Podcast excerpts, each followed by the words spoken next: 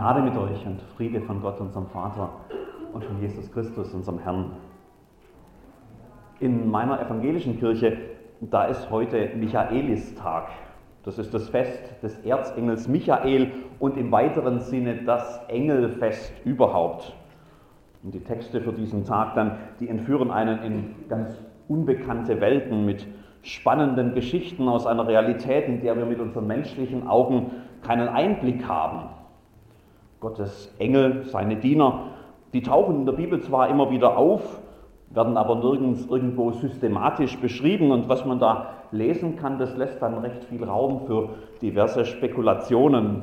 Die gab es immer zu allen Zeiten, weil Menschen eben fasziniert sind von dem Unbekannten. Das war auch zu biblischen Zeiten nicht anders. Etwa im dritten Jahrhundert vor Christus entsteht das sogenannte Henoch-Buch, benannt nach einem der Patriarchen des Alten Testaments, der in der Bibel gerade mal mit sieben Versen im Buch Genesis erwähnt wird. In diesem Henoch-Buch, da will man seine Geschichte weitererzählen. Das Henoch-Buch ist sehr viel umfangreicher als dieser kurze biblische Text und vor allem wurde es ganz schnell populär. Viele der religiösen Vorstellungen aus dem Bereich des jüdischen Glaubens zur Zeit Jesu, die sind in erheblichem Maß von diesem Henoch-Buch geprägt. Sogar im Neuen Testament wird es mehrfach zitiert. Das Henoch-Buch kennt zum ersten Mal in der Geschichte des jüdischen Glaubens eine ausführliche Beschreibung des Himmels und des Totenreichs und vor allem jede Menge Engel. Die lassen sich jetzt auf einmal einteilen in Erzengel und normale Engel und die erhalten zum Teil auch erstmal Namen, unter denen sie später berühmt werden. Der Erzengel Michael ist einer davon. In der jüdischen Mythologie, da taucht er auf als der Heerführer Gottes. Und so taucht er dann auch mehrfach in unserer Bibel auf, wo er dann wahlweise irgendwelche Nationen und Territorialmächte bekriegt oder sich mit dem Teufel um den Leichnam des Mose streitet oder in einem der großen Bilder der Offenbarung den Drachen besiegt. Zugegeben, das sind wahrscheinlich nicht gerade die meistgelesenen Bibelstellen, aber wer die aufschlägt, der findet spannende Szenen, die die Fantasie so richtig anregen. Dagegen ist Dan Brown ein Waisenknabe und Grimms Märchen, die sind kalter Kaffee dagegen. Übrigens, diese Faszination mit diesem sogenannten Übernatürlichen, mit all den damit verbundenen Spekulationen, das ist ja keineswegs nur eine Sache so der alten Zeit, der Vergangenheit. Auch in unserer Zeit erfreut sich die Idee, irgendwie einen Einblick in uns sonst unzugängliche Sphären zu bekommen, großer Beliebtheit. Und zwar durchaus auch unter Christen. Das Übernatürliche sei für Nachfolger Jesu Christi doch ein absoluter Normalzustand, hört man da. Und dann tauchen plötzlich Engelsfedern auf und Goldstaub und alles wird immer aufregender und faszinierender. Und weil heute eben Michaelistag ist, will ich da gern noch einen Text aus dem Lukas-Evangelium dazulegen, der vielleicht noch mehr Stoff für Erkundungen in diese geheimen Welten liefern könnte. Oder auch nicht. Schauen wir mal. Ich lese also aus dem zehnten Kapitel des Lukas-Evangeliums die Verse 17 bis 20.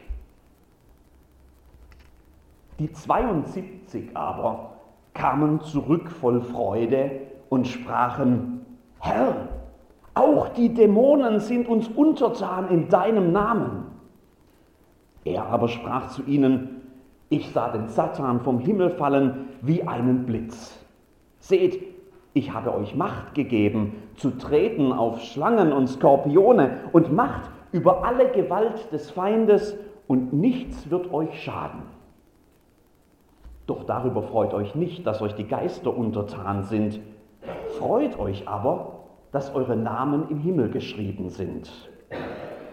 Herr, gib uns Ohren zu hören und lass dein Wort in unseren Herzen auf fruchtbaren Boden fallen, dass es Wurzeln schlägt und Frucht bringt in unserem Leben. Amen. Ich schicke die schlechte Nachricht gleich mal vorneweg. Also wer heute von mir aus diesem Text irgendwelche neue geheimen Einsichten oder tiefe Weisheiten über Engel und Dämonen und Satan und Schlangen und Skorpione und Geister und übernatürliche Mächte erwartet, der ist leider am falschen Ort. Ich würde sogar behaupten, dass wenn wir verstehen, worum es Jesus an dieser Stelle wirklich geht, dann bleibt eigentlich gar kein Raum mehr für solche Fantasiereisen in irgendwelche noch so spannenden übernatürlichen Welten aber das werdet ihr hoffentlich gleich selbst sehen. Schauen wir doch einfach mal, was hier passiert. Unser Text beginnt mit einer großartigen Erfolgsmeldung. Bereits zum zweiten Mal hat Lukas nämlich am Anfang des Kapitels davon berichtet, dass Jesus nicht nur selbst predigt und Wunder tut, sondern auch seine Anhänger aussendet, um selbstständig das Evangelium weiterzugeben. Zwölf Ausgesandte waren es beim ersten Mal, sicher nicht ganz zufällig die Anzahl der Stämme Israels.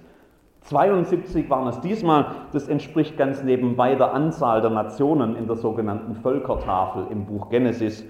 Also die Anzahl der Ausgesandten und auch ihr Wirkungskreis vergrößern sich. Und sicher entsprechen auch die Erwartungen, die damit verbunden sind. Dabei waren die schon beim ersten Mal nicht gerade klein. Lukas Kapitel 9, Vers 1. Er rief aber die Zwölf zusammen und gab ihnen Gewalt und Macht über alle bösen Geister und dass sie Krankheiten heilen konnten und sandte sie aus zu predigen das Reich Gottes und die Kranken zu heilen. Und beim zweiten Mal ist es nicht besonders viel anders. Die Ernte ist groß, der Arbeiter aber sind wenige. Darum bittet den Herrn der Ernte, dass er Arbeiter aussende in seine Ernte. Geht hin, siehe, ich sende euch wie Lämmer mitten unter die Wölfe.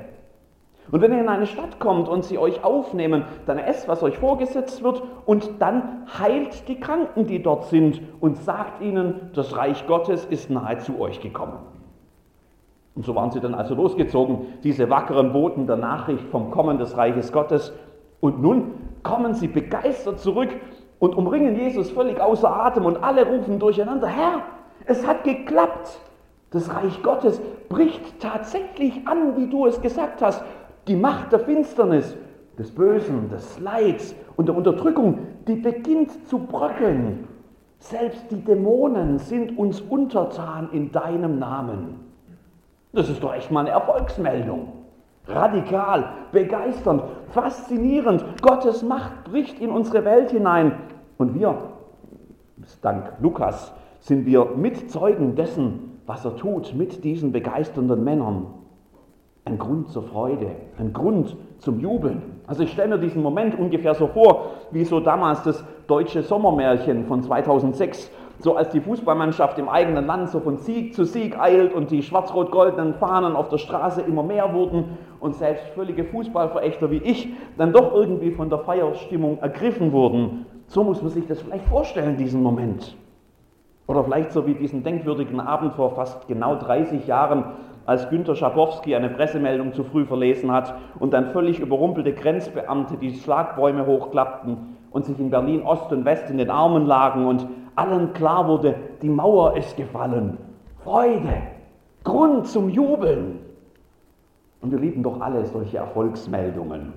Ein gelungenes Projekt, eine bestandene Prüfung, eine beeindruckende Karriere, ein großes Wagnis, das gelingt, ein entscheidender Siegtreffer in der allerletzten Minute, ein neuer Hit, der die Menschen mitreißt, eine Idee, die andere begeistern kann. Mir persönlich gefällt es ja ganz gut, dass ein Jahr nachdem Greta ganz alleine mit einem Plakat vor dem schwedischen äh, Parlament saß, viele zigtausende von Menschen rund um die Welt mit ihr für eine lebenswerte Zukunft demonstrieren. Erfolg, Freude.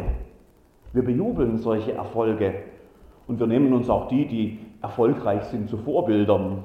Wir lieben die Reichen und die Schönen und die, die es zu was gebracht haben. Die Stars auf der Bühne, über die jeder redet.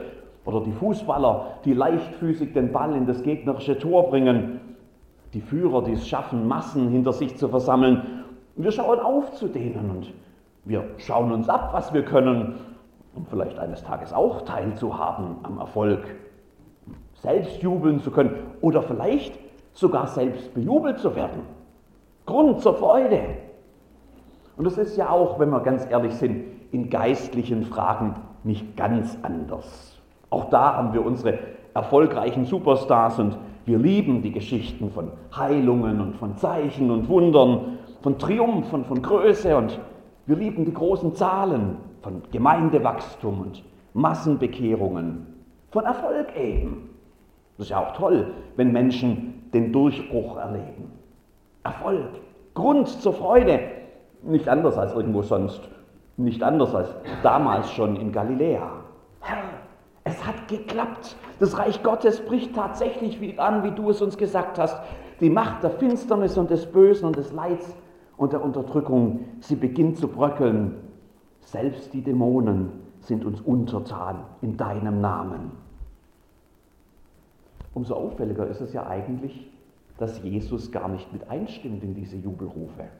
Dabei müsste er doch eigentlich froh sein, wenn er mal so eine Rückmeldung bekommt von seinen Nachfolgern, die er sonst irgendwie regelmäßig als Kleingläubige bezeichnet. Haben sie nicht gerade alles richtig gemacht? Sind nicht gerade ihre Erfolgsberichte Zeichen dafür, dass sie seine Botschaft vom anbrechenden Gottesreich endlich verstanden haben? Also zumindest irgendwie ansatzweise. Oder? Jesus. Ich finde an dieser Stelle, da hört man fast irgendwie sowas wie ein Schulterzucken raus. Klar hat es funktioniert. Ich habe es euch doch schließlich immer gesagt. Die Macht des Bösen ist gebrochen. Ich sah den Satan vom Himmel fallen wie einen Blitz.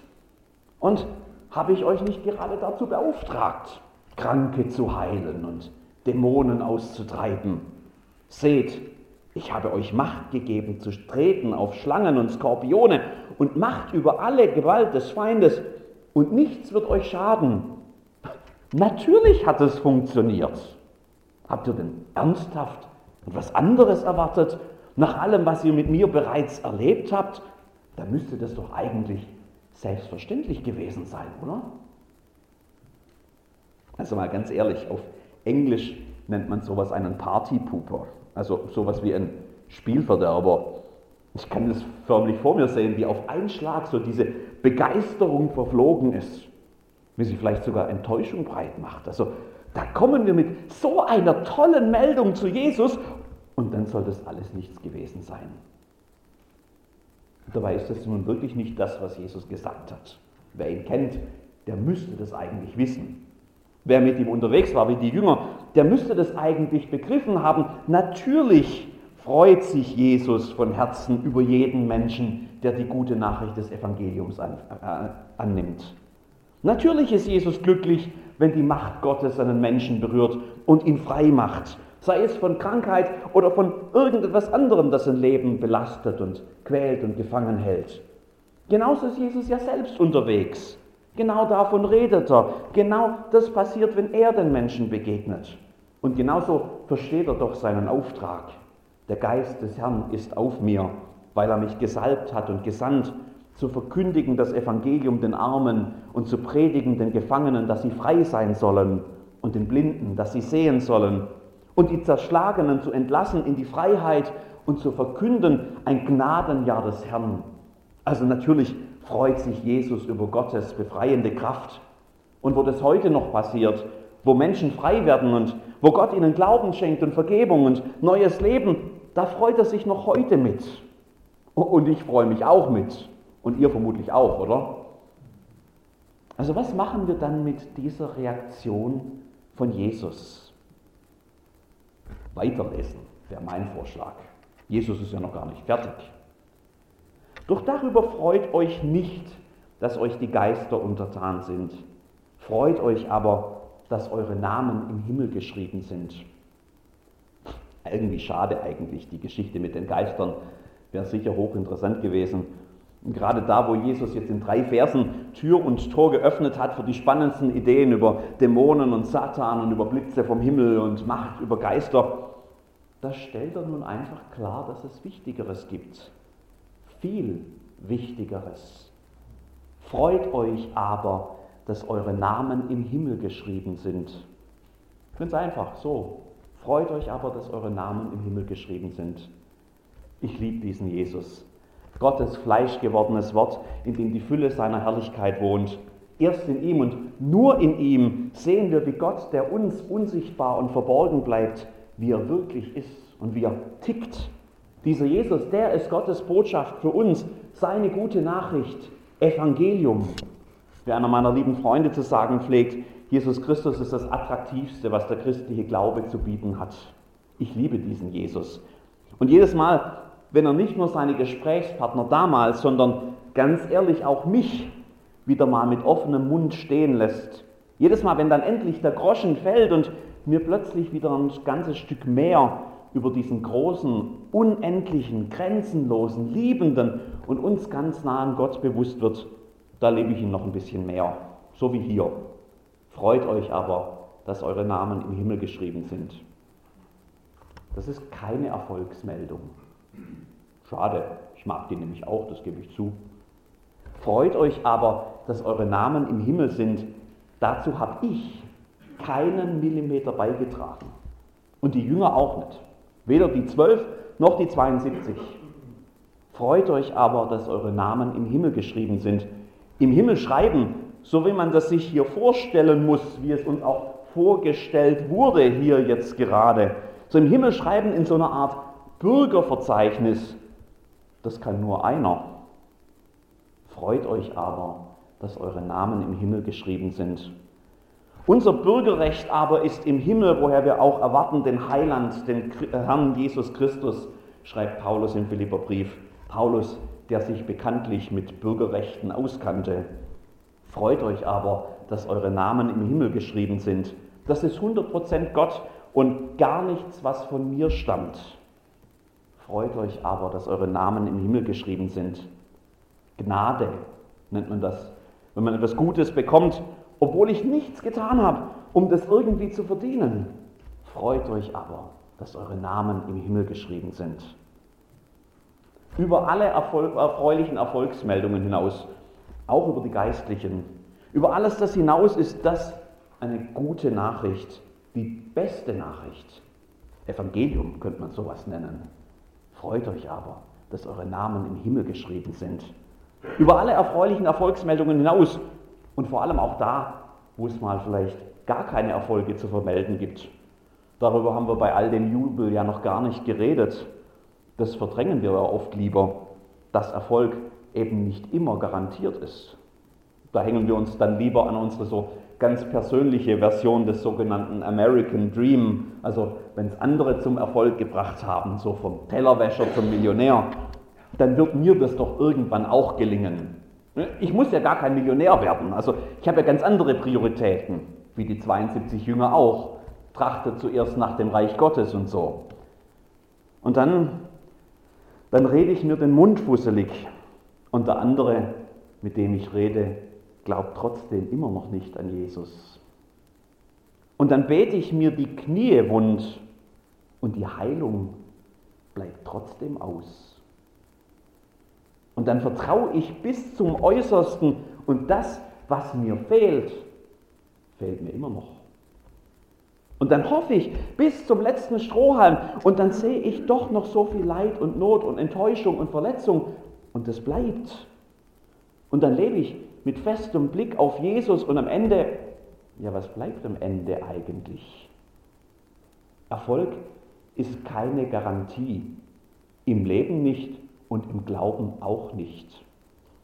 Freut euch aber, dass eure Namen im Himmel geschrieben sind. Wisst ihr, gerade in meiner Kirche, da höre ich da jeden Tag davon, von Fahrplänen und von Kirchenaustritten und von demografischen Entwicklungen bis 2050, die nun wirklich nicht rosig aussehen. Und all die hoffnungsvollen Aufbrüche und die zarten Pflänzchen und der aufopfernde Einsatz von so vielen und die wunderbaren Dinge, die Menschen mit Gott erleben, die scheinen manchmal fast zu verblassen vor dem, was uns immer wieder daran erinnert, dass so vieles von dem, was wir tun, nicht mit Erfolg gekrönt ist. Da könnte man manchmal fast dran verzweifeln. Freut euch aber, dass eure Namen im Himmel geschrieben sind. Und dann gibt es wieder die hoffnungsvollen Tage, so die von sichtbarem Erfolg gekrönten Bemühungen und die schönen Erlebnisse, wie bei den Jüngern hier. Da könnte man das eben Gesagte fast wieder vergessen und so tun, als käme doch noch alles auf jeden Fall irgendwie zu einem guten Ende, wenn ich mich nicht ganz blöd anstelle und mich voll reinhänge. Freut euch aber, dass eure Namen im Himmel geschrieben sind. Danke, Jesus, dass du mich daran erinnerst, dass Gottes Zuwendung nicht von meinen Erfolgen abhängt. Das ist gut so, sonst wäre ich in der Summe nämlich ziemlich arm dran, weil es bei mir eben beides gibt. Erfolg und Misserfolg, Höhenflüge und eben auch Bauchlandungen, auch im geistlichen Leben. Freut euch aber, dass eure Namen im Himmel geschrieben sind. Diese Botschaft von der Gnade Gottes ist mir wichtiger als alles andere und mehr Grund zur Freude als alles, was ich sonst je erleben könnte. Freut euch aber, dass eure Namen im Himmel geschrieben sind. Und egal, ob ich der erfolgreichste Christ auf dieser Welt werde oder der größte Versager bin, egal, ob ich von einem geistlichen Höhepunkt zum anderen eile oder ob ich der untreueste Mensch in der ganzen Kirche bin, egal, ob ich Bekehrungen und Heilungen und Zeichen und Wunder en masse erlebe oder ob ich schon bei der kleinsten Herausforderung ins Zweifeln gerate, eines bleibt immer gleich. Es kommt nicht auf mich an, sondern auf Gott. Freut euch aber, dass eure Namen im Himmel geschrieben sind. Ein Freund von mir hat vor einiger Zeit mal auf Facebook auf das bekannte Gleichnis von den Talenten Bezug genommen. Am Ende des Tages, schrieb er dort, da zählt nur eines, dass Gott dir sagt, Gut gemacht, du tüchtiger und treuer Knecht. Wer das Gleichnis kennt, der hört dieses Zitat daraus. Gut gemacht, du tüchtiger und treuer Knecht. Welch ein Erfolgserlebnis wäre das? Lange habe ich auch so gedacht, aber diesmal habe ich energisch widersprochen. Ich würde mich freuen, das aus Gottes Mund zu hören und ich hoffe und bete, dass er mir dazu hilft. Aber am Ende des Tages kommt es auf etwas ganz anderes an. Freut euch aber, dass eure Namen im Himmel geschrieben sind. Das will ich mitnehmen.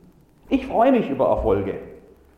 Und ich bin ebenso neugierig wie jeder andere, irgendwelche Einblicke in unbekannte Welten zu erhaschen. Und ich bin genauso begeistert, wenn Menschen befreit werden und wenn sie geheilt werden und erneuert. Aber selbst wenn ich nie einen einzigen Engel zu, äh, zu Gesicht bekommen sollte, selbst wenn ich von jetzt an nie wieder auch nur einen einzigen kleinen Erfolg verbuchen könnte, selbst wenn ich auf jedes weitere begeisternde Erlebnis verzichten müsste, eines ist der Grund meiner Freude und das reicht. Mein Name ist im Himmel geschrieben, deiner auch. In meiner evangelischen Kirche ist heute dieses Michaelisfest, das Fest des Erzengels Michael und aller Engel. Und vorne am Altar und an der Kanzel hängen heute, ganz unüblich für diese Jahreszeit, weiße Paramente.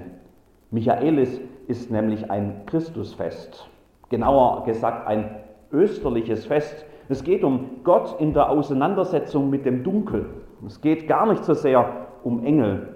Es geht um einen Kampf, den Christus gewinnt, den er bereits gewonnen hat. Und das Ergebnis ist genau dieses. Freut euch aber, dass eure Namen im Himmel geschrieben sind. Also, liebe Mötzinger Geschwister, freut euch, eure Namen sind im Himmel geschrieben. Amen. Herr, lass uns die Freude dazu nie versinken in irgendwelchen anderen Dingen, sondern hilf uns, den Blick auf das Wesentliche zu halten, den Blick auf das, was du für uns getan hast. Unsere Namen sind im Himmel geschrieben durch deine Gnade, Herr Jesus Christus. Daran wollen wir uns freuen. Amen.